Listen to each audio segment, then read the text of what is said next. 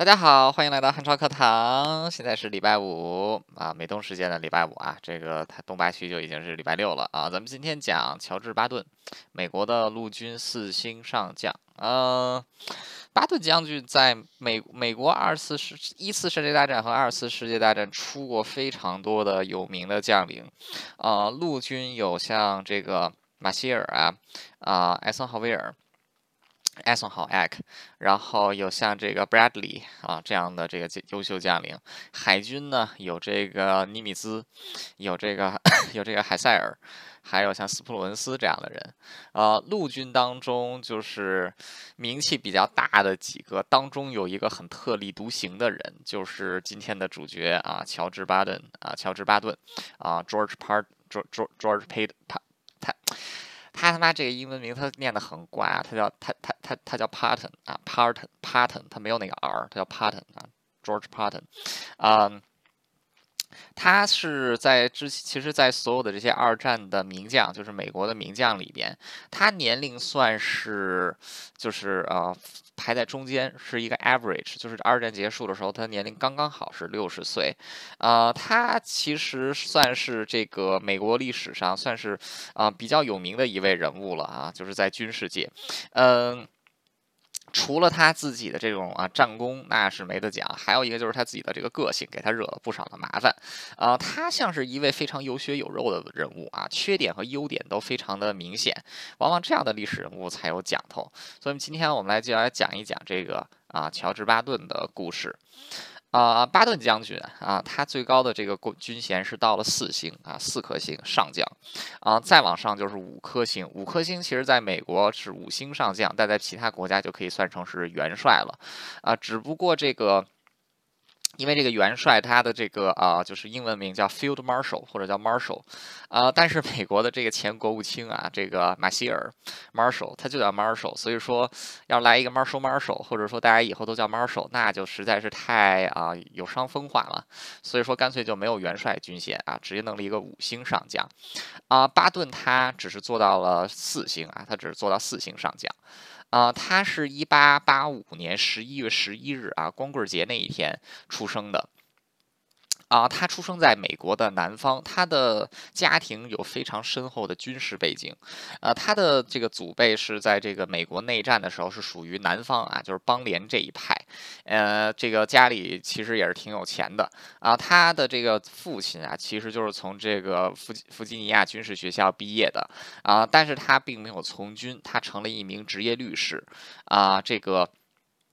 家里还是挺有钱的啊，就是他他家从小就不缺钱啊。巴顿就是在这种优渥的环境当中成长起来的啊。不过他就是终其一生，他的这个阅读和写作能力都不算是特别优秀啊，就是算是比较平庸的一个人啊。就是这读书这些方面算是比较平庸的一个人啊。虽然如此，但是他其实在他日后啊，他是一位非常这个热衷于读书的一位书迷啊，就什么书都读，尤其是军事方面的这。一些书籍啊，在他还是个这个啊，就是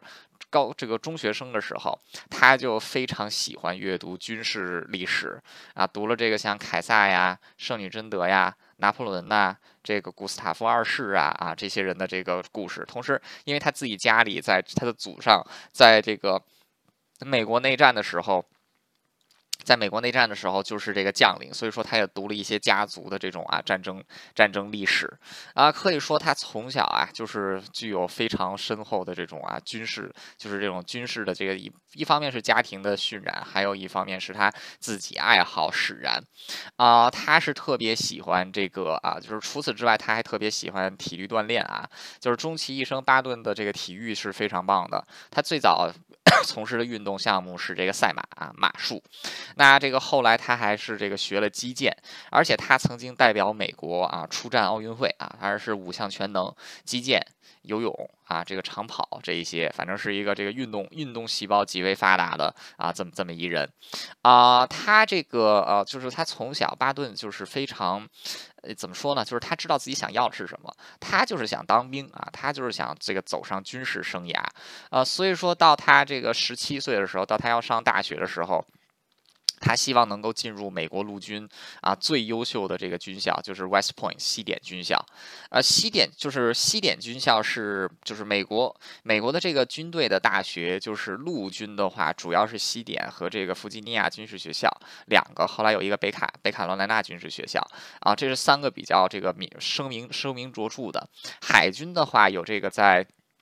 海军的话有这个在安娜这个安娜波利斯的这个海军这个美国海军院校啊，空军的院校在科罗拉多。不过当时美国空军还没有从这个啊航当一九零二年的时候，美国还没空军呢啊，所以说当时他就这个啊希望能进入这个西点军校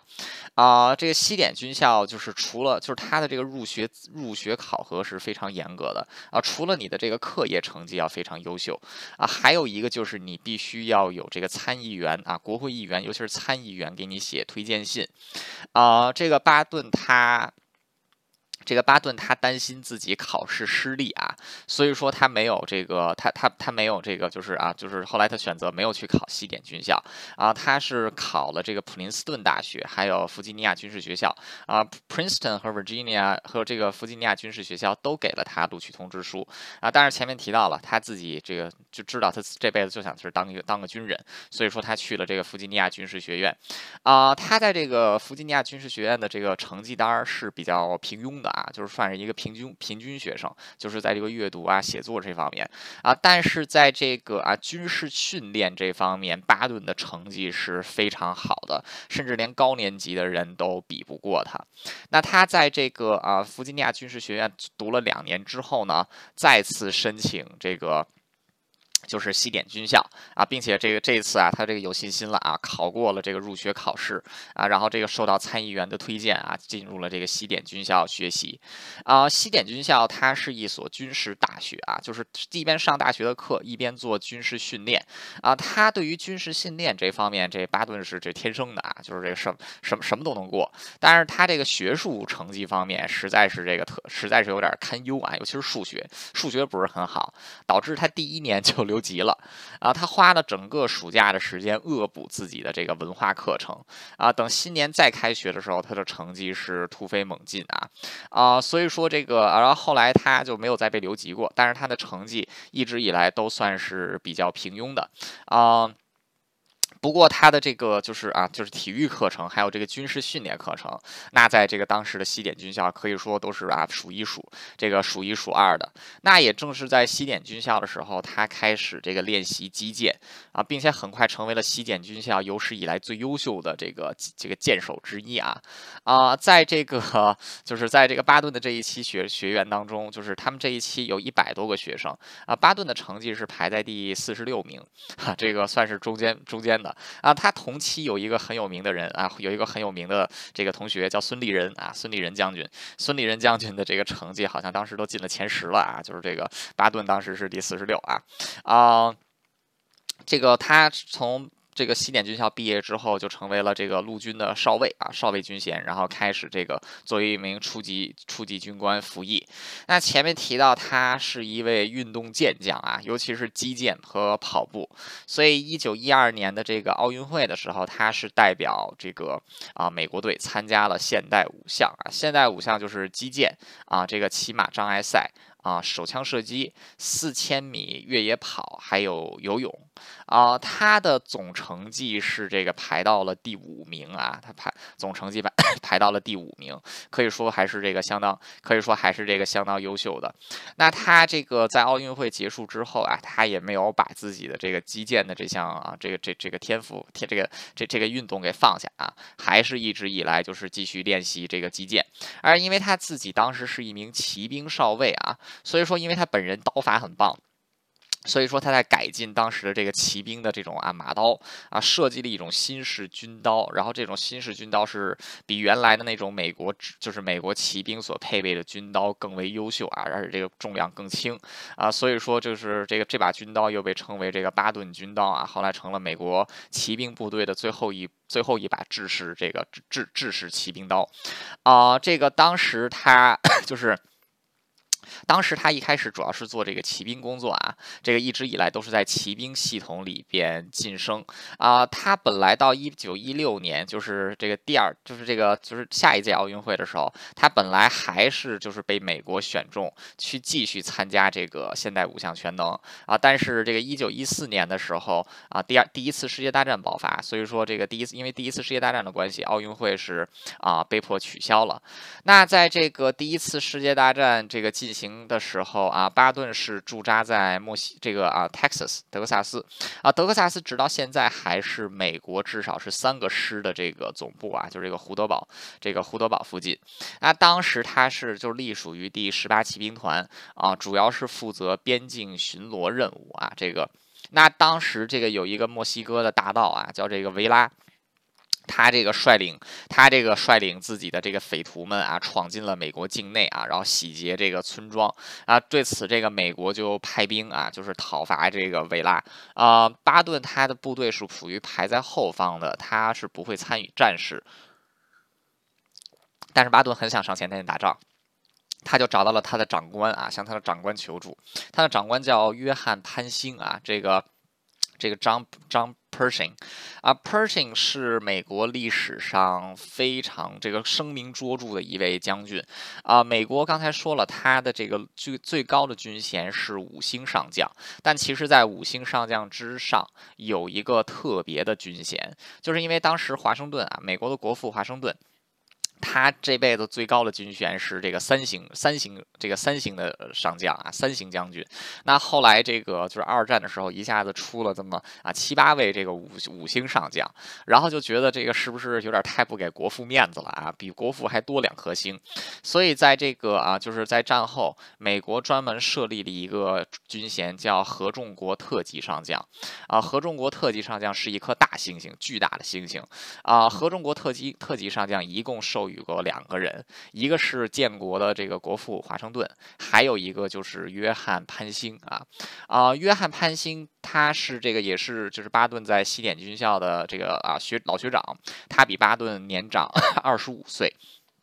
啊，他后来也是成为了第一次世界大战当中美军的总指挥啊，带领美国远征军。那此时在这个一九一六年的时候，他是巴顿的直属上司。那这个巴顿就是直接找到了潘兴啊，然后这个希望能参与战事啊。巴顿给潘兴留下了非常深刻的印象啊，就是因为觉得巴顿这个年轻人这个啊非常有热情、敬业啊，而且这个啊像这个仪表堂堂、气宇轩昂，所以说潘兴就。就任命这个巴顿为自己的这个战斗，就是战争当中的私人副官，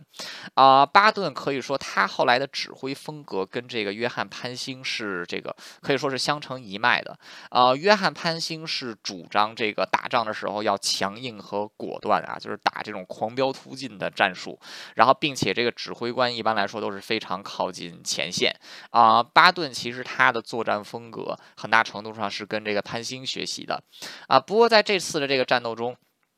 啊，巴顿一开始是主要负责这个监这个协助潘兴，就是来监督后勤运输啊，并且充当这个啊潘兴的副官，帮他传令这一些。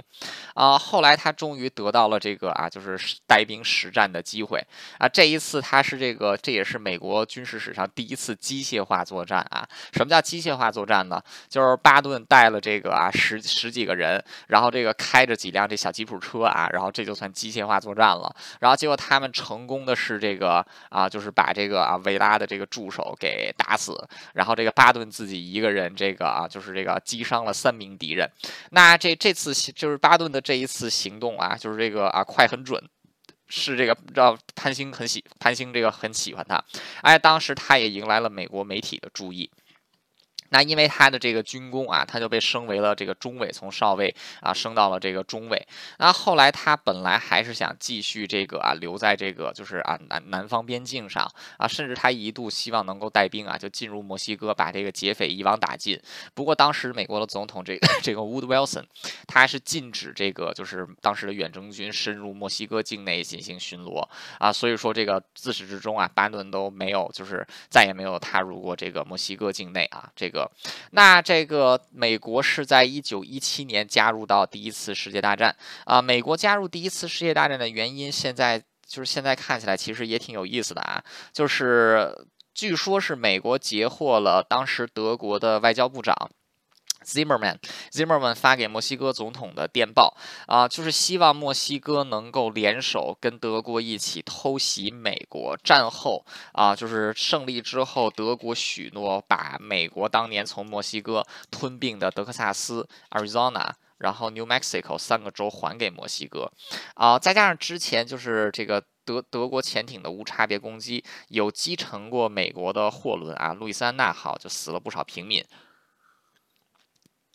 所以说这次干脆一不做二不休，美国就直接宣战了。那这个带领美国远征军前往欧洲作战的正是约翰潘兴。那因为巴顿是这个潘兴潘兴这个非常喜爱的后辈啊，所以说这个巴顿也成为了这个远征军当中的一部分啊。到这个时候，巴顿已经是上尉了。那他是组成了这个就是啊第一支到达欧洲的美军的这支先遣队啊，就是巴顿带领的啊。他们首先是到了英国，然后再到达这个再再到达这个法国的前线。那么在这段时间啊，巴顿他之前一直是一名骑兵军官啊，之前见识过吉普车。那他在欧欧洲的这个一战战场上见识到了一个新型的武器，叫坦克。坦克是英国人发明的，而且这个坦克的坦克的出现跟温斯顿·丘吉尔有很大的关系啊。丘吉尔当年是海军部部长的时候，对坦克非常有兴趣啊，居然从这个海军的经费当中花了一笔钱给陆军，让陆军去研究坦克啊。就是这个丘吉尔也不知道怎么想的，海军军费研究陆军的东西啊。不过这个在丘吉尔的这个大力支持之下啊，索姆河战役的时候，英军是第一次把坦克用到了实战上啊，并且这个。效果还不错啊，所以说在这个时候。所以说，在这个时候，这个巴顿对坦克产生了浓厚的兴趣啊。从这个时候开始啊，这个巴顿他就不再是一名骑兵指挥官了，他逐步变成了一名装甲兵指挥官啊。当时这个，因为美国也很快，就是尤其是潘兴，他很快发现坦克是具有巨大潜力的啊，所以说他希望能够啊快速的把坦克也装配到美军当中。那这个巴顿此时也是对这个装甲展现出了极大的热情，所以说啊，美军就是。第一，美军所建立的第一个这个远征军培训，它就是装甲兵的培训学校，其实就是巴顿组建的。那这个当时他是离开这个，就是他这个因为组建这个坦克，就是组建这个装甲兵训练学校的关系啊，他是来到这个法国的这个装甲部队来进行这个训，来进行这个实，就是这个啊观摩，然后还有这个训练。那可以说正是在这个啊，就是才，而且他也经次多次这个啊，就是。上战场，然后观察这个坦克的作战方式，啊，所以说到了这个一九一八年，也就是他在他来到这个，在他从在他来到美，在他来到欧洲战场之后，不到半年的时间，啊，巴顿其实已经是一名非常熟练的坦克驾驶员了，啊，他有多熟练呢？就是当时有十辆坦克通过火车运到他的学校啊，然后其中有七辆坦克是巴顿从火车上给开下来的，啊，因为他是当时这个美军当中唯一一个。个有实际驾驶这个坦克的经验的人啊，那这个当时巴顿的训练模式也是非常的简单啊，就是步兵跟坦克这个协同训练啊。这个 当时因为很多的这个美国士兵对于坦克这种东西还有抵触心理的啊，就怀疑这种步兵战车的这个啊，就是这种威力啊。但是这个巴顿是强行要求步兵跟坦克一起训练，所以说美国的士兵很快也就接受了坦克的存在啊，就发现这种武器确实挺厉害的啊，这个。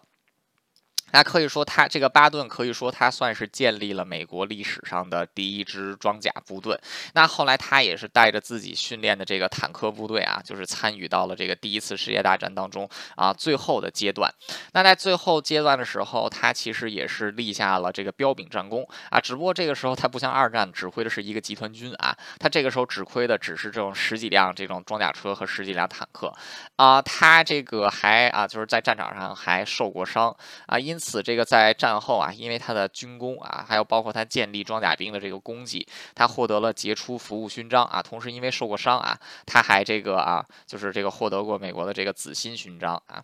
那这个从就是一九一九年的时候，战争结束，巴顿就回到了这个美国。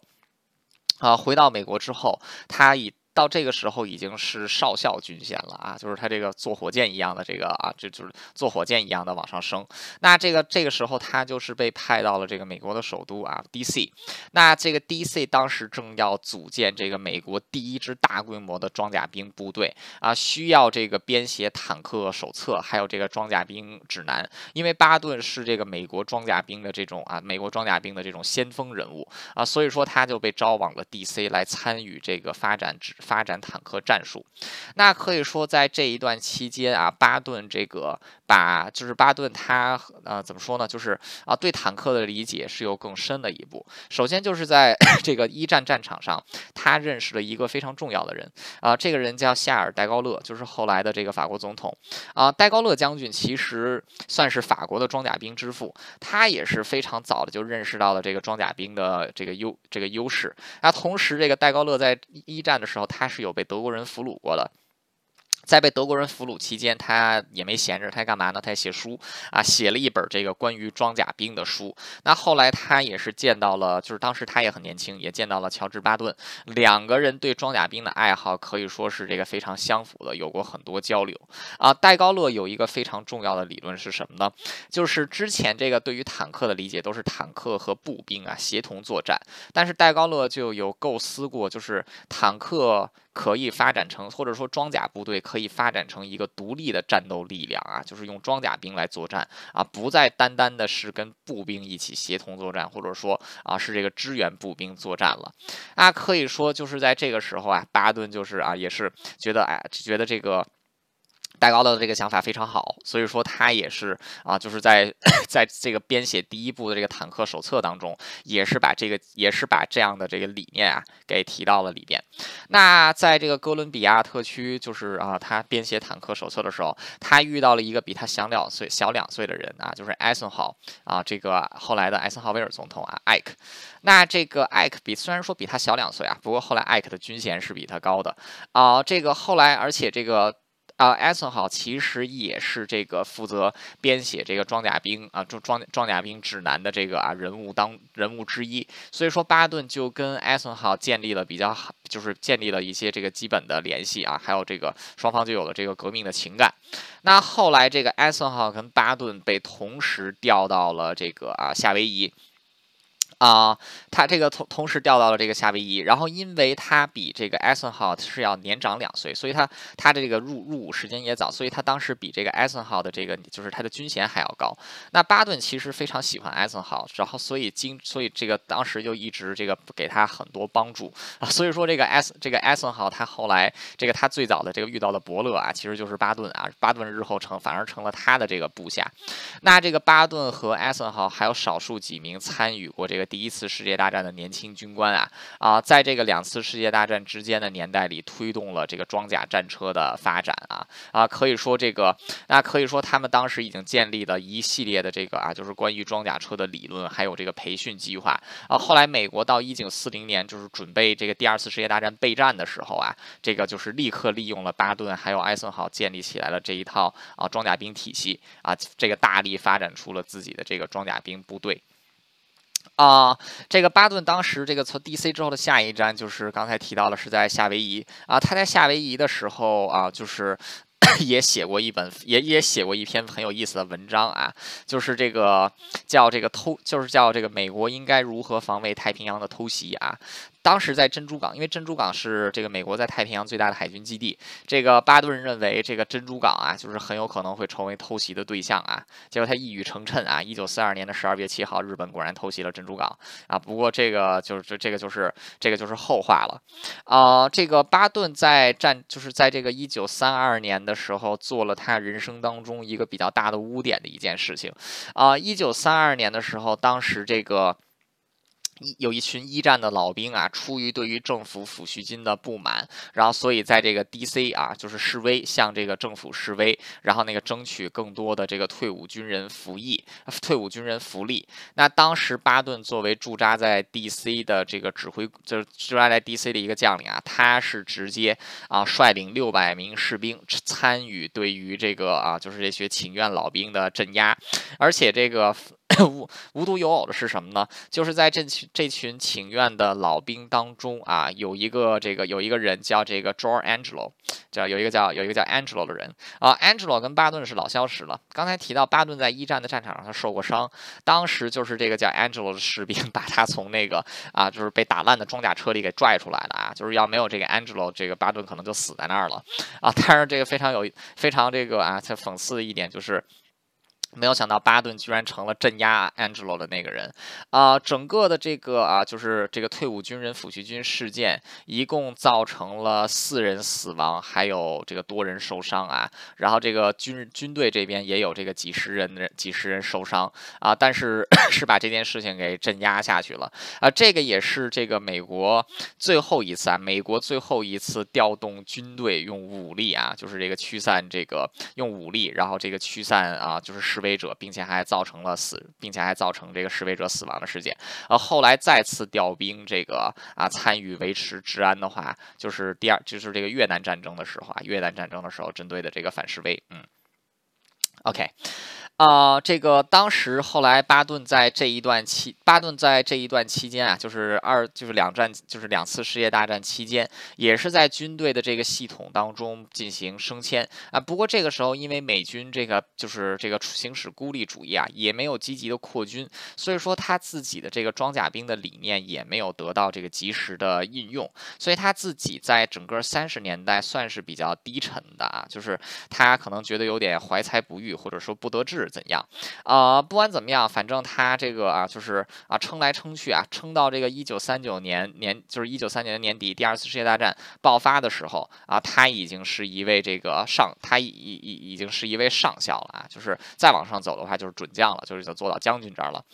啊，一九三九年的九月啊，德国对波兰发动闪电战啊，这个第二次世界大战爆发。美国虽然当时是保持中立，但是这个。这个罗斯福总统已经开始让军队进行动员，那巴顿就看到这是一个好机会啊，就拉着这个艾森豪一起，就是力求建立美国的装甲。装甲兵部队啊，终于是在 一九四六年，当时国会拨款啊，正式成立美国的这个装甲这个装甲军。那这个当时啊，就是在一九四零年的时候，因为巴顿作为美国装甲兵的先河人物啊，所以自然而然的成为了这个装甲，成为了这支装甲部队的这个参组建的参与者。那他也认识到了一位非常重要的一位啊，一一就是一位同僚啊，是一个法法国裔的啊，他叫这个沙，他叫这个啊沙菲啊，就是侠。飞，啊，他是霞飞，是真正意义上被称为这个美国装甲兵之父，啊，因为他自己这个。他自己是这个出身，他是美国人啊，他这个啊祖上是法国人。啊，他的父亲就是陆军中将，他也是在第一次，他也是参与过一战的这个老兵。啊，他是隶属于这个直属于这个约翰潘辛将军手下的这支直属部队。啊，而且他是这个当时指挥的是美国最大规模的一支坦克部队。啊，他后来在二十年代的时候也帮助发展了这个装装甲部队的概念。啊，并且他也预言就是机械化。部队将在下一场战争当中成为主要角色啊，可以说这个巴顿跟啊就是霞飞很快就是这个选就是让巴顿做了他的副手啊，后来霞飞自己因为身体缘故，这个就是不得已退役之后，那巴顿就接管了这个当时的这个美国第一装甲部队。那美国这个当时巴顿接手的装甲部队就是啊第一装甲师和第二装甲师这两个师现在还在啊，第一装甲师和第二装甲师啊，当时这个建立的这个装甲师是。其实还是有不少步兵啊，但是这个师是这个就啊坦克或者说是装甲部队的比例来说，是当时美国这个所有部队当中最高的。那巴顿是直接对第一装甲直接负责啊，对第一装甲师和第二装甲师进行训练。那因为他已经此时都已经可以管理师了啊，就是一般来说上校是副师长之类的，要到师长的话就得是准将或者少将了啊。所以说在 一九四零年的时候，他就晋升为了准将啊，正式成为了一名将军。啊，这个时候他正式是巴顿将军了。那这个巴顿将军很快就这个对自己的这个装甲兵进行了这个严酷的训练啊，并且在美国境内搞各种演习啊。他这个巴顿他自己会开飞机啊，他这个看自己部队演习的时候，他自己开着飞机在天空中看，然后拿着无线电到处指挥啊，然后这个。然后他就是能够通过这种不断的大规模演习，他也是在自己摸索这个装甲部队的这种作战方式。那他练兵是从这个一九四零年一直练到了这个一九四二一九四二年的这个啊一九四二年的这个年中啊，就是他练兵练了快有两年的时间。那这两年里，他是这个专门在美国找的这个沙漠地区，然后来练兵，然后还让部队对这个参与美国国内的诸多演习，然后并且这个。啊，美国这样跨州进行这种长距离的这种作战啊，可以说他这个当时对士兵是极为严苛的啊。他自己就说过，说这个啊，训练的时候多流一滴汗，上战场的时候就能少流一桶血啊。就是所以说他的这个士兵都是被他调教的，调教的这个非常的啊，就是。把这些兵调教的，都是战斗力极高啊！他自己也因此这个获得了这个血胆老将的这个绰号啊啊！虽然他这个治 巴顿治军极严啊，部下往往犯一点小错误就会受到惩罚啊。与之相对的就是，只要下面的人这个功绩好啊，巴顿也会毫不吝惜的这个奖这个啊赏奖赏他们啊。所以说，这个他手下的士兵对巴顿是这个极为爱戴的。同时，这支部队很快也是这个积累了丰富的这种作战经验啊，就是这个训练。训练成这个样子，那那上战场绝对是没问题的。啊，一九四一年的十二月七号啊，日本偷袭了美国的珍珠港。十二月八号啊，美国就正式对日本、德国、意大利轴心国宣战了。那当时美国是采取的这种主力部队啊，主力部队，尤其是以陆军为主的部队来负责对这个德国的战战役。那以海军和海军陆战队为主的部队呢，主要是针对对日本在太平洋的战役。那巴顿作为这个装甲兵的啊指挥官啊，他很快就加入到了欧洲战场。不过这个时候欧洲战场还没有开始，第一场美军第一次参与交战是在这个北非啊，就是北非的这个登陆战，支援当时正在跟 德国和 意大利交战的这个英国远征军。啊，那这个啊，这个巴顿他的这个部队很快展现出了极强的战斗素质啊！登陆之后一路这个高歌猛进啊，就是把这个德国和意大利的这个攻势完全遏制住，并且把对方成功推回了推回了这个德国和意大利的防区啊！然后，并且在这段期间，这个他还是这个顺便啊，就是把这个摩洛哥给保护了，所以摩洛哥的国王对这个巴顿相当赏识。还给这个巴顿赐了一枚勋章啊！啊，这个当时这个就是整个欧洲战场，就是在当时在整个北非战场，因为当时巴顿这个德军的主要指挥官是沙漠之狐隆美尔啊，这个隆美尔。他的手下的这个装甲兵团战斗力也极强，而且刚刚是在一九四三年的三月啊，就击败过这个啊美国的这个第二军。那这个为了能够整顿好第二军呢，当时就让巴顿啊，就是让他暂时离开装甲部队，让他 来指挥第二军，然后做第二军的新任指挥官。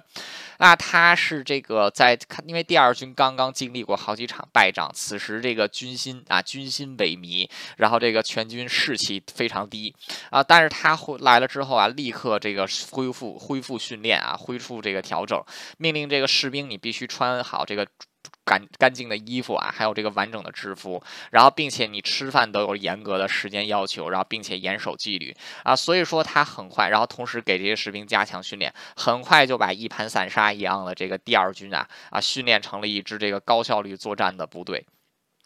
啊，后来这个啊，那后来他是他的这个训练是非常有效的。当时的这个第二军下辖有五个师啊，后来的这五个师在十就是在经过十天的集训之后啊，在接下来的战役当中，就在正面战场上击败了这个德国人啊。可以说这个，那可以说这个巴顿就看他这种治军能力也是极强的啊，包括他这个带兵打仗的能力啊。只不过现在啊，巴顿虽然说是这个就是训练出了第一装甲师和第二装甲师。不过这个时候，他所带领的，就是在北非和后来的西西里岛所带领的这个部队啊，其实并不是真正意义上的装甲兵啊，更多的是这个以步兵为主，并且配备有少量装甲部队这种机械化步这个机械化的步兵师啊，这个在。这个北非和那他在这个北非和西西里岛，其实他的这个在北非和西西里岛的战绩是远远不如后来在一九四四年和四五年他在这个欧洲战场上的战绩的啊。但其尽管如此啊，巴顿在这个意大利战场、北非和意大利战场上的这个功绩还是可圈可点的啊。首先就是这个哈士奇行动啊，就是一九四三年夏天，这个盟军就是为了能够。进攻意大利本土，率先攻击这个意大利西西南方的西西里岛。那巴顿的这个东登陆部队是这个。巴顿的这个登陆部队是这个优先攻向这个啊，这个就是西西里岛东北部的这个帕勒莫，然后再往南转到 Messina，就是这个啊，就是等于说从南从北向南构建出一条这个巨大的战略纵深。那他当时指挥的是这个。第七集团军，第七集团军下面一共有三有四个军，每一个军的话下面有三到四个师，总兵力有二十万人啊。巴顿来指挥这个二十万人啊。西西里岛作战，第七集团军伤亡的人数是将近一万人啊，就是相当于百分之五的战损啊。不过他们一共这个消灭了十一万人的这个。就是德国，就是这个德国和意大利的军队啊，同时这个还摧毁了这个对方数千辆的这个啊车辆，还有装甲车啊。不过这个啊，后来这个德国还是德国和意大利还是经过血战之后，把一半的兵力给撤了出去啊。但是从这次伤亡比来看，就是这个巴顿打出了一比十一的交换比啊，可以说还是非常这个可以说这个战功还是非常卓著的啊。那这个巴顿其实其实在这个时候就是在战场之下，把他自己的这些。个性也完全给展现出来了。前面提到巴顿是一个运动健将啊，然后他这人脾气特别暴躁，有点像口无遮拦的这种人啊。如果说要非得找一个这个现在就是有哪个人的哪个在世的人物的个性像巴顿的话，那可能只有美国的前总统这个 Donald J. Trump 了，就是可能 Trump 跟这个巴顿比较像啊。巴顿是这种口无遮拦啊，有时候行为举止挺粗鲁的，呃，比如说这个在。这个西西里岛在西西里战役的时候，当时他的这个 部队经过一座桥啊，桥上有一个这个意大利老农民啊，正这个就是这个正在这个啊，就是这个突就是赶着两头骡子在走。结果这个装甲车经过的时候，轰隆隆轰隆隆的声音把那骡子给吓着了，那骡子就待在桥上不动了啊。结果就大家就过不去这桥。巴顿一看前面堵车了，怎么回事啊？这开车抄近道过去啊，一看是这么回事，你猜巴顿怎么着？巴顿直接掏出枪把那俩骡子给打死了。然后让人把那俩骡子给扔到那个，给扔进这个河里。然后那个骡子的主人抗议啊，这巴顿直接拿这个自己的拐杖把对方给揍了一顿啊！就是这这这这这这这这也是够够够狠的啊！就是这个这这这哥现在的话，这绝对得军法军法处置了啊！然后这个巴顿虽然说啊，就有些时候这个做事很暴啊，但是他对于这个就是英勇的这个行为啊，无论是敌人的还是自己人的，他都是这个完全不吝惜去这个赞扬啊。比如说他在北非战场的时候，当时他的指挥部啊遭到了这个德国德国空军的这个空袭，这个德国的这个 这个空军部队居然是冒着这个激烈的防空火炮啊来轰炸这个。第二军的这个军部把巴顿的这个战办公室天花板都给炸没了，然后这个巴顿自己也是一身土啊，然后他这个给气坏了，就是这个拿拿手枪啊对着那飞机叭叭叭的打，然后这个飞机这个几架飞机被击落，然后剩下几架飞机跑走之后，这巴顿就说说我要是能找我要是能找到开着这些飞机的这些狗杂种啊，我每个人我每个人给他们一个勋章啊，就是这帮人太勇敢了啊，就是顶着防空火顶着这个防空火力来炸自己的这个军部啊。那可以说，这个巴顿是一个这个非常有个性的人物啊，啊，不过有时候他太有个性，结果就惹了麻烦。呃，现在大家都知道有一个心理疾病叫 PTSD 啊，就是这个创伤后遗症啊，这个 post post traumatic 啊，这个 post tra post traumatic syndrome disorder，嗯，创伤创伤。创伤症候群，对，啊，当时在战场，当时不过当时大家还不知道什么叫 PTSD 啊，这个啊，一九四三年八月，就是在西西里的时候，当时这个巴顿去参，就是这个视察一个后勤医院啊，去慰问这些伤兵，那当时就有两个患了 PTSD 的伤兵啊，就在那儿啊，因为他们身上是没有外伤的，这个巴顿就觉得他们是啊怂包，是这个软蛋啊，就一人打了一耳光，然后把他们赶回部队，那这个。巴顿是对对对他巴顿来讲，这些士兵啊，就是这个懦夫一样啊。这个结果，这这两个事情传到了这个艾森豪威尔那里，这个艾森豪威尔这个私下啊就严厉的谴责了巴顿，并且让这个巴顿给那士兵道歉啊。巴顿后来确实私底下也有道歉，不过这件事儿啊纸里包不住火，被这个美国的记者给捅出来了。结果巴顿一下子在这个美国国内啊，就是这个就受到了严重的批评，甚至连他的老上司啊潘兴将军，潘兴将军这个时候都八十多岁了，这个也对巴巴顿颇有微词。那接接下来就是因为这件事情，巴顿也被调职，就没有在就就是被。调离了前线啊，之后的十一个月都是没有在这个。指挥这个军都都没有在这个指挥军队作战啊，就是让他去这个搞训练啊，就训练装甲兵啊这一些。那他提拔上来的就是巴顿当时的副手，就是这个奥马尔·布拉德利啊。布拉德利跟巴顿的个性截然相反啊。巴顿有点像是一位牛仔将军啊，整个人都很拽。布拉德利是那种中规中矩的，做事 一丝不苟，非常冷静啊。巴顿打仗是狂飙突进啊，这个布拉德利打仗是步步为营。这两个人是互相看不起的，其实就后后来他们两个关系闹得很僵，包括在这个布拉德利的回忆录当中，对巴顿是这个基本上就没有讲什么好话啊啊！但是这件事情之后，就是巴顿扇了人家两耳光之后啊，这个布拉德利就原来是巴顿的下级，后来就成了巴顿的上级了啊。当时这个北非战场已经盟军已经取胜啊，西西里岛也已经被控制在内，那接下来就是开辟第二战场，就是这个大就是这个霸王作战啊，大君主作战，就是针对这个啊。就是我们现在所知道的诺曼底登陆战啊，巴顿其实在诺曼底登陆战当中也是有非常重要的这个。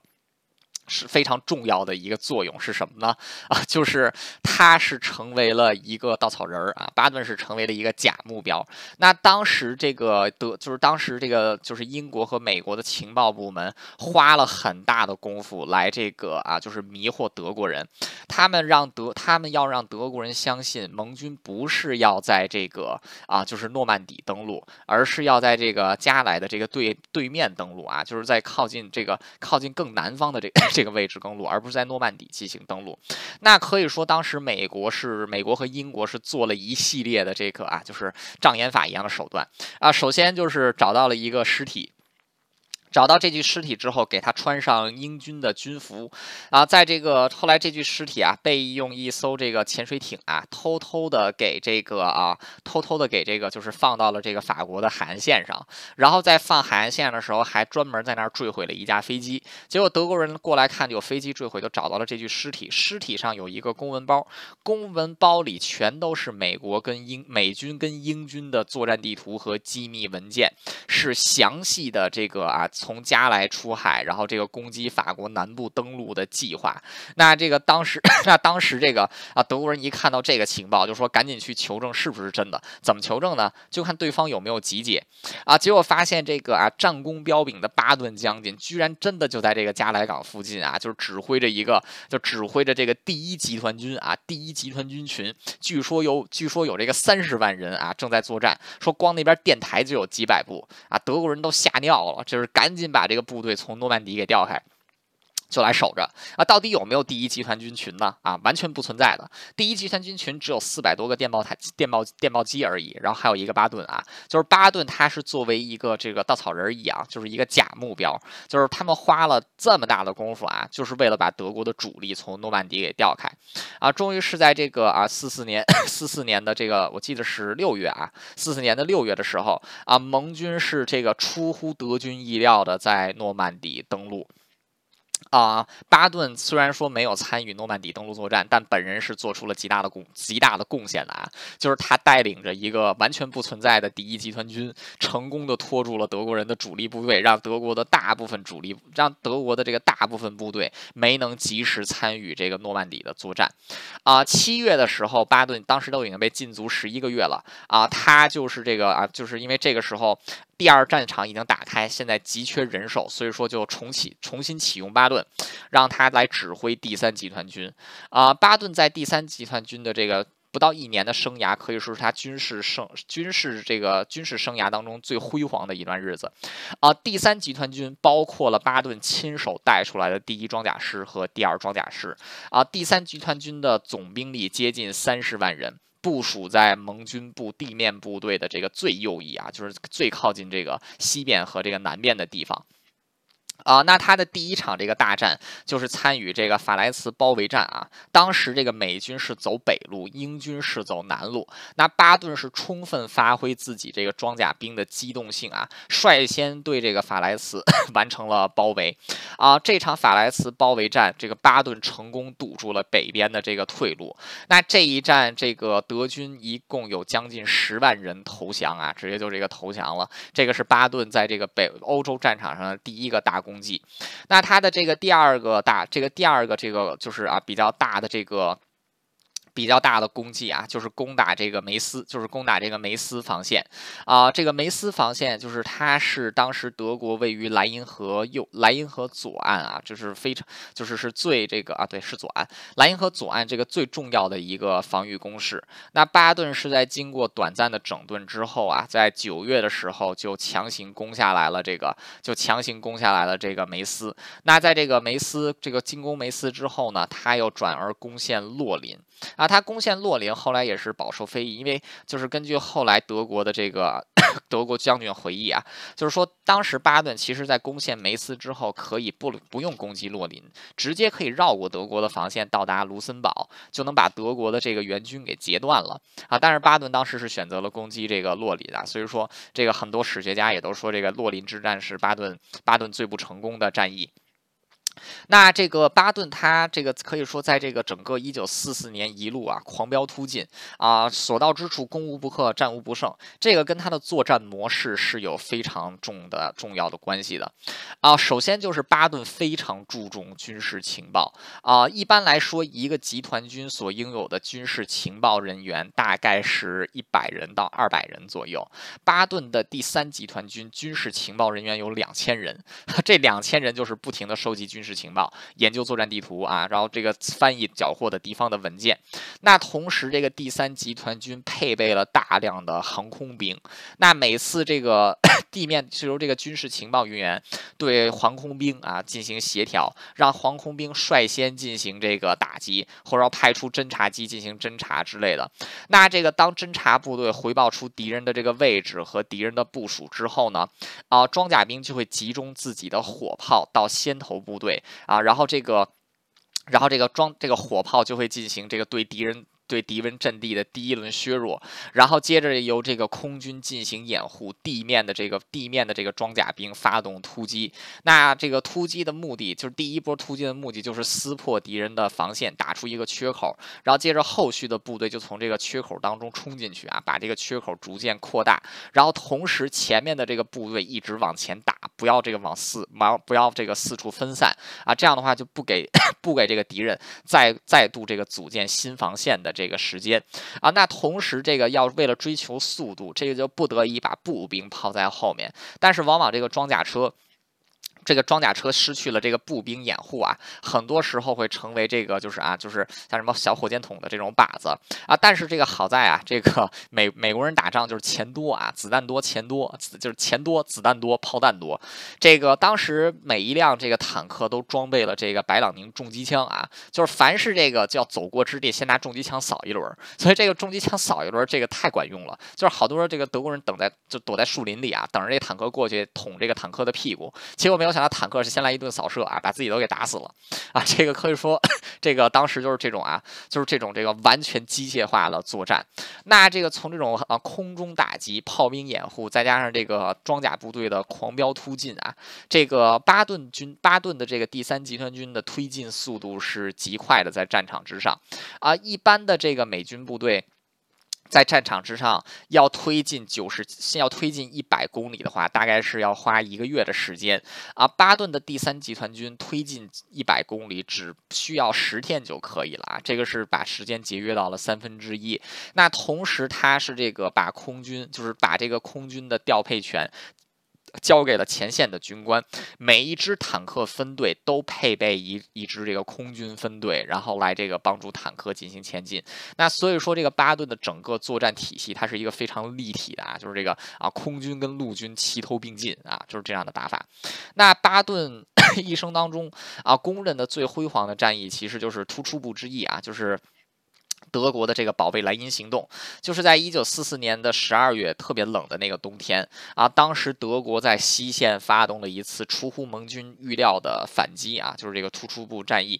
啊。之前丘吉尔在第一次世界大战后期的时候，看到这个当时鲁登道这个鲁登道夫攻势啊，丘吉尔当时就很惊讶，说德国都已经被打到这种地步了，居然还能发起这么强大的这个反击。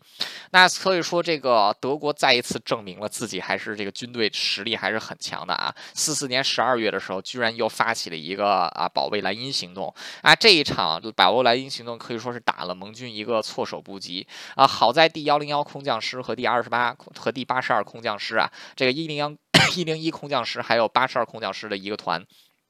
被巴布置在了一个叫巴斯托涅的小镇，可以来这个就是来阻挡住这个啊，就是德军德军二十九个师啊，二十五万人的进攻。一零一空降师当时才七千多人啊，就七千七千挡二十五万。这个当时这个就是当时这个啊，就是啊，好在这个第。八第一零一空降师，他是为这个盟军就是这个进行这个战略准备啊，做了非常重要的这个啊，就争取了很争取了几天宝贵的时间啊，这个当时就当这个。当时这个突出部战役开始的时候啊，巴顿的第三集团军正在前线和德军交战啊，但是他很快意识到啊，自己的装甲部队在接下来的反击当中是这个要做这个啊桥要做这个先锋兵这么一样的这个作用啊，所以说他就已经在提前 制定不同的作战方案，就等着艾森豪威尔要给他下达什么样的命令啊。这个当时这个当时这个艾森豪威尔召开了盟军紧急会议的时候啊，这个艾森豪威尔就问这个啊巴顿的。这个第三集团军啊，这个第三集团军，它一共有这个，当时都已经扩充到十个师了啊。这个艾森豪威尔问巴顿啊，能多快能够分出六个师的力量，然后这个去救援这个一零一师？巴顿说啊，你跟我说就行了，我已经都准备好了。然后他自己说，这个现在因为他他之前一直在前线嘛，他但是他这个。东凑拼凑啊，拼了三个整编师出来，随时都可以作战啊！艾森豪威尔都在想说，你是怎么变出来的这三个师啊？然后这个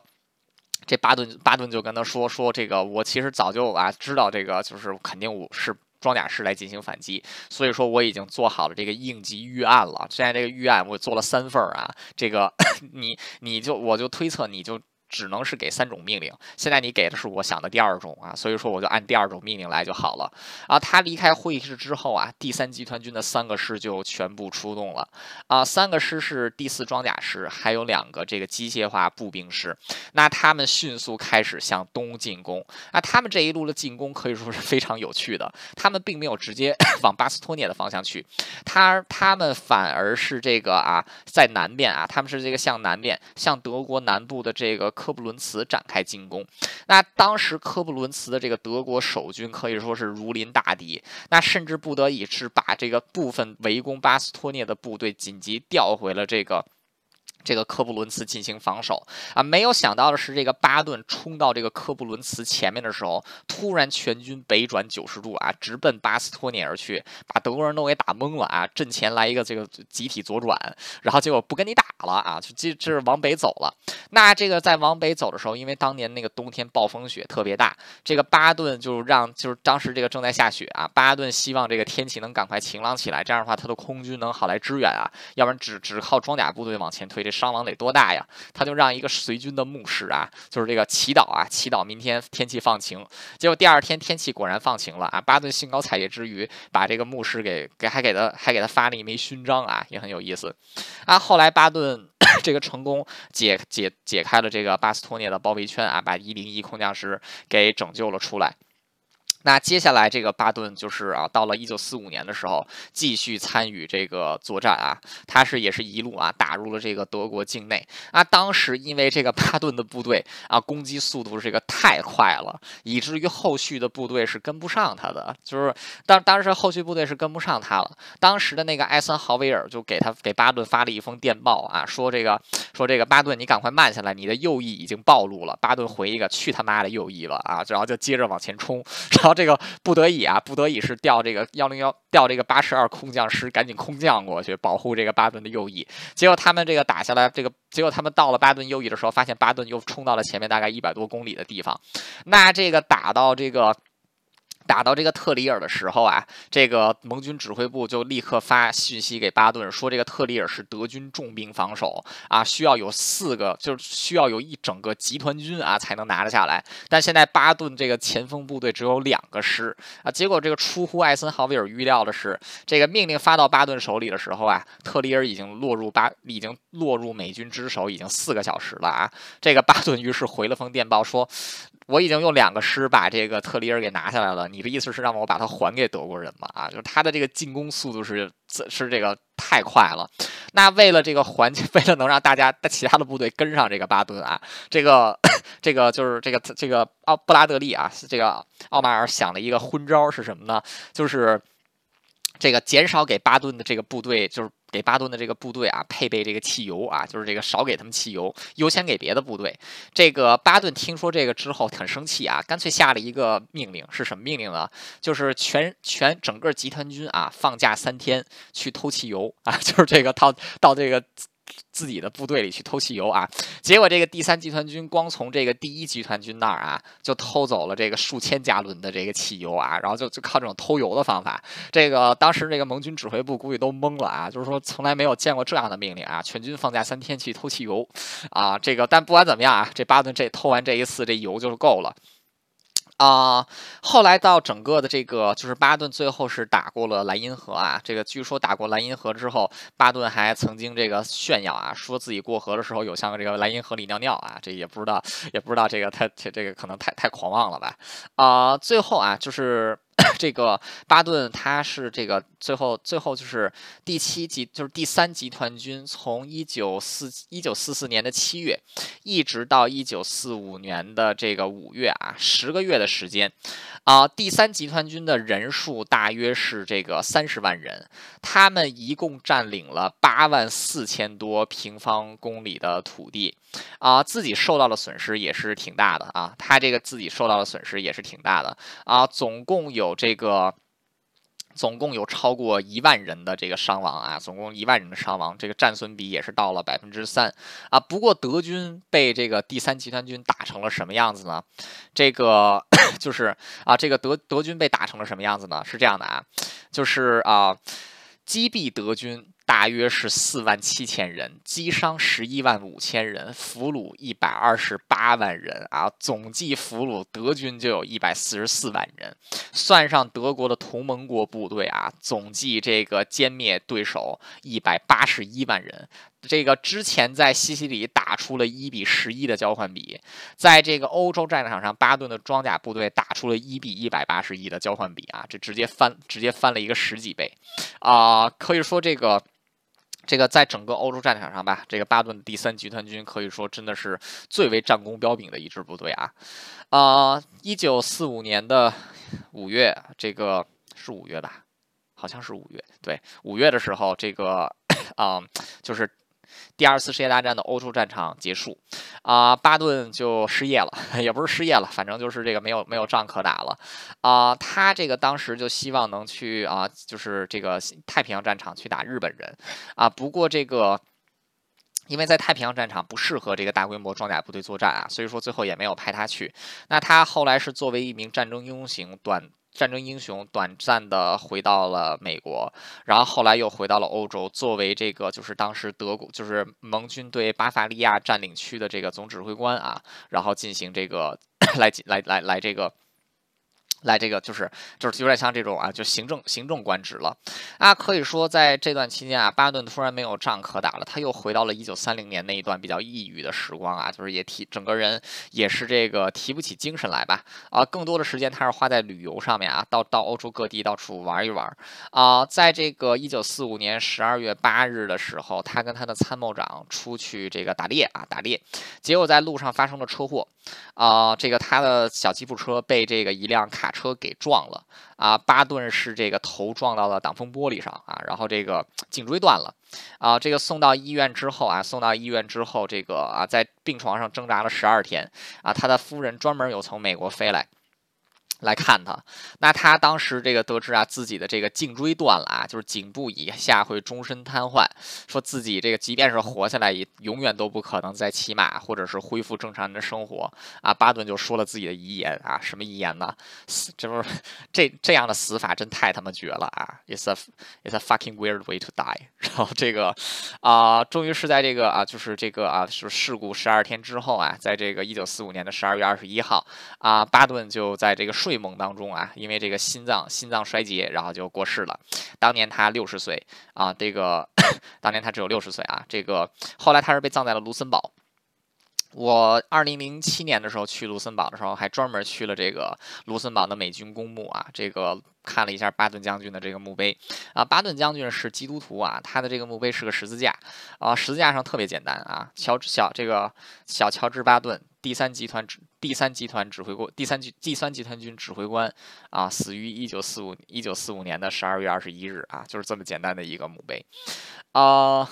最后再评价一下巴顿吧。这个首先他是一位杰出的装甲兵指挥官啊，这个。装甲兵的狂飙突进，还有机动性被他发挥的淋漓尽致啊！同时，他的陆军、空军 这个步兵、装甲兵、空军炮兵的协同作战打的也是十分的漂亮，是直接影响到了后面的美国这个陆军、美国陆军装甲兵的这种作战模式啊！除了他是他除了是一个非常优秀的这个军事将领之外呢，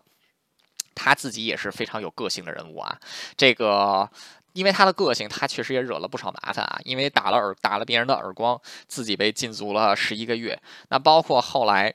在战后，他把这个纳粹党跟这个美国的共和党做对，跟美国的这个民主党啊做对比，也是引发了一系列的这个，也是引发了好多的这个别人对他的非议啊。可以说，终其一生，这个巴顿是一个职，就巴顿是一个职业的将军，职业的军人，但他绝对不是一个优秀的政治家，或者说他不是一个能够从政的人吧？啊。他可以说是一个为战争而生的人。当战争结束之后，我觉得，啊，巴顿的人生谢幕，可能可能也算是啊，就是。死得其所吧，就是战争结束了。呃，战争结束之后就没有这种职业军人什么用了。但是这也是巴顿人生比较可悲的地方啊。但是巴顿无论如何确实已经成为了美国重要的一个文化符号了。就是他其实代表的是美国人当中那一股非常好战啊、好战，然后争强好胜，然后同时又带有那种牛仔的那种狂野气息的这么一种啊 美国大叔的形象。这个也是这个后来一九七零年的时候，这个 George Scott 他演的那个巴顿将军啊，这个也是他拿了这个奥斯卡，就是这个 Academy 的这个最佳男主角那一部的这个表演，也是把巴顿将军更加上升到了一个文化符号啊。同时，这个在所有的盟军将领当中啊，啊，巴顿被这个德国人的评价是最，德国人是最对巴顿的评价是最高的啊。巴顿的老对手隆美尔将军。认为这个巴顿是已经把这个啊装甲兵部队发挥的这个打成了一个艺术品啊，巴装甲兵部队在巴巴顿手里是一个艺术品。那这个这个啊，这个 r u n s t a d t 啊，这个就是美这个德国的这个帝国元帅啊，帝国元帅后来被俘的时候，这个当时。这个奥马尔，这个 Bradley 问这个元帅说：“这个你觉得盟军当中最优秀的将领是谁啊？”那个元帅想都没想就说巴顿啊，这就就说是这个巴顿。啊，德国人对他的评价也是很高的啊。同时，美国总统美国总统小罗斯福啊，对巴顿的评价也是这个非常也是这个非常高啊。艾森豪威尔对巴顿的评价也是很高。唯一一个对这个巴顿颇有微词的就是他的曾经的下属啊，这个。布拉德利，因为布拉德利跟他就是完全两类人嘛。啊，英国的一些将军，包括这个蒙哥拉蒙哥马利将军，对巴顿也是有非常正面的评价啊，认为巴顿的这个部队的这个就是指挥野战部队的能力是极强的，同时战略上的判断也很优秀啊，啊。对，是这样啊。另外还有一个啊，就是巴顿是其实他的演讲功力也不错的啊。第二次世界大战期间有两个人的演讲特别棒，一位是温斯顿·丘吉尔，一个是乔治·巴顿，但两个人走的是完全完全不一样的风格啊。丘吉尔的演讲是非常能够引起这个大家共鸣的啊，就是这个啊，他的这个就是在国会的几个演讲啊，还有对英国民众的演讲啊，可以说都是团结国家的啊。巴顿的就是，而且丘吉尔这个语言。谈吐啊，就是这个挺高雅的啊，就是这个就是可登大雅之堂。巴顿不是，巴顿是一个出口成脏啊，脏话连篇的这么这么这么一人，就是像这个什么。像什么这个就是 f f words s words 啊，就 d words 这些都在他的这个演讲里都是这个非常非常的多啊，但是这个并不会阻碍巴顿是一位啊，可能是美国军队有史以来最伟大的一位这个演说者啊，就是他真的是非常能够调动自己士兵的这个啊，调动自己士兵的这个情绪啊，他最有名的一段演讲就是在这个。一九四四年啊，一九四四年二月的时候，他这个对第三集团军啊发表了一个演讲。这个演讲也没有也没有题目啊，就是这个就叫这个啊巴顿对第三集团军的演讲啊。这个演讲的开头是我经常引述的啊。这个演讲的开头是我经常引述的啊。No bastard ever won a war by dying for his country. He won it by making the other poor dumb bastard die for his country. 啊，什么意思呢？没有哪个狗杂种是因为是为了他的国家战死而赢。赢得胜利的，赢得战争的，赢得战争的方法是让敌国的那个可那那那个白痴啊，为他的国家而战死。这是就是这个开场，我经常会我经常会这个引述啊。然后他这个就是其中这个有有几段啊，就是有几段挺经典的，是这个什么啊？我就我给大家念一下啊。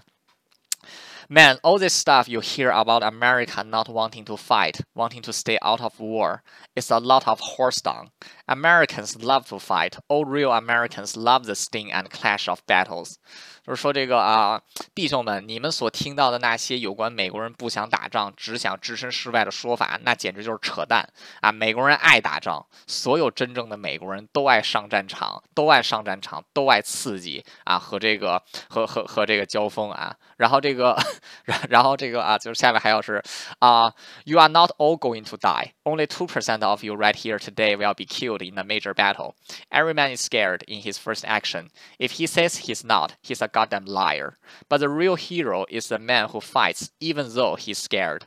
然后他就说这个啊，这个所有这个啊，他说你们不会全都死。 今天坐在这儿的只有百分之二的人会在一场重大战役中牺牲。每一个人第一次上战场都会害怕。如果他说他不怕，他就是个天杀的骗子。但是真正的英雄是那些即使在害怕仍然坚持战斗的人啊。然后这个啊，还有就是啊，这个。还有就是他后面，他后面啊还写到这这一段啊，就是这个 One of the bravest men I saw in African campaign was a telegram was on a telegram pole in the mid in the midst of furious fire when we were moving towards Tunis. I stopped and asked him what the hell was he doing up there. He answered, "Fixing the wire, sir." Isn't a little unhealthy up there right now? I asked. Yes, sir, but this goddamn wire has got to be fixed. I asked, don't those plants strafing the road bother you? And he answered, No, sir, but you sure as hell do. Now that was a real soldier, a real man, a man who devoted all he had to his duty, no matter how great the odds, no matter how seemingly insignificant his duty appeared at the time. 就是我在非洲战场上见过最勇敢的人之一，是我们正朝突尼斯前进时，一个在强大火力下爬到电线杆子上的人。我停下来问他，爬到那上面干什么鸟事儿？他回答：修复线路，长官。在这个时候，在那个上面是不是有点不健康呢？我问。是的，长官，但这天杀的线还是得他妈修好啊！我又问：这些飞机低空，这些低飞机低空扫射轰炸不打扰你吗？他说：一点都不打扰，长官。不过你他妈的是在打扰我。你看，这就是个真正的战士，一个真正的男人，一个把一切都投入到自己职责，不管赔率，不管赔率有多大，不管他的职责当时看起来是多么的无关紧要。对，然后呃，对，包括他这个最后就是啊，最后他的这个啊，就是他的这个结尾也挺有意思的啊，就是他这么写的。Then there's one thing you men will able to see when this war is over and you are back home. Thirty years from now, when you're sitting by your fireside with your grandson on your knee and he asks, "What did you do in the Great War?" You you won't you won't have to cough and say, "Well, your granddaddy shoveled shit in Louisiana." No, sir, you can look him straight in the eye and say, Son, your granddaddy wrote the Great Third Army and the son of a bitch goddamned name and and a son of goddamned bitch named George Patton. All right, you son of bitches, you know how I feel. I'll be proud to lead you wonderful guys in battle anytime, anywhere. That's all. 啊。最后这段就是他这个结尾是什么呢？等战争结束，你们这些男子汉回到家以后，你们就有资格说一件事情：三十年后。 当你坐在壁炉边，你膝盖上的孙子问你：“爷爷呀，你在那场伟大的第二次世界大战期间都干了什么？”你不用咳嗽一声说：“这个嘛，你爷爷在路易斯安那州产粪。”不，先生们，你们可以对你的孙子说：“孩子，你爷爷当时正在和伟大的第三军团，还有那个狗娘养的婊子巴顿并肩作战。”好了，你们这些狗崽子们，你们知道我的想法，我会。我我为能够在任何时间、任何地点领导领导你们这些了不起的家伙感到骄傲啊！就这些啊，巴顿他的这个演讲粗话连篇，很有煽动性啊啊！包括他前面提到，就是说应该怎么对付德国军人呢？很简单，把他们杀了之后，用他们的内脏润润滑我们的坦克履带啊！就这这种这种话，他都这种话他都讲得出来啊！那这个啊，啊，可以说巴顿是一个蛮有血有肉啊，就是非常鲜明的这么一位人物啊，我是蛮喜欢他的，因为看一个历史人物的话，往往是要有争议性才会值得喜欢吧。这个啊，如果是太完美的话，往往没什么可讲的；如果是太烂的话，那也真的没什么可讲的，主要都是骂了。但是像巴顿巴顿这种这个啊，敢爱敢恨、直来直往啊、快人快语，然后非常有个性，然后又战功彪炳的这个人物啊，我觉得是。实在是太有魅力了。好的，那今天关于巴顿的节目就到此为止，感谢大家的收听。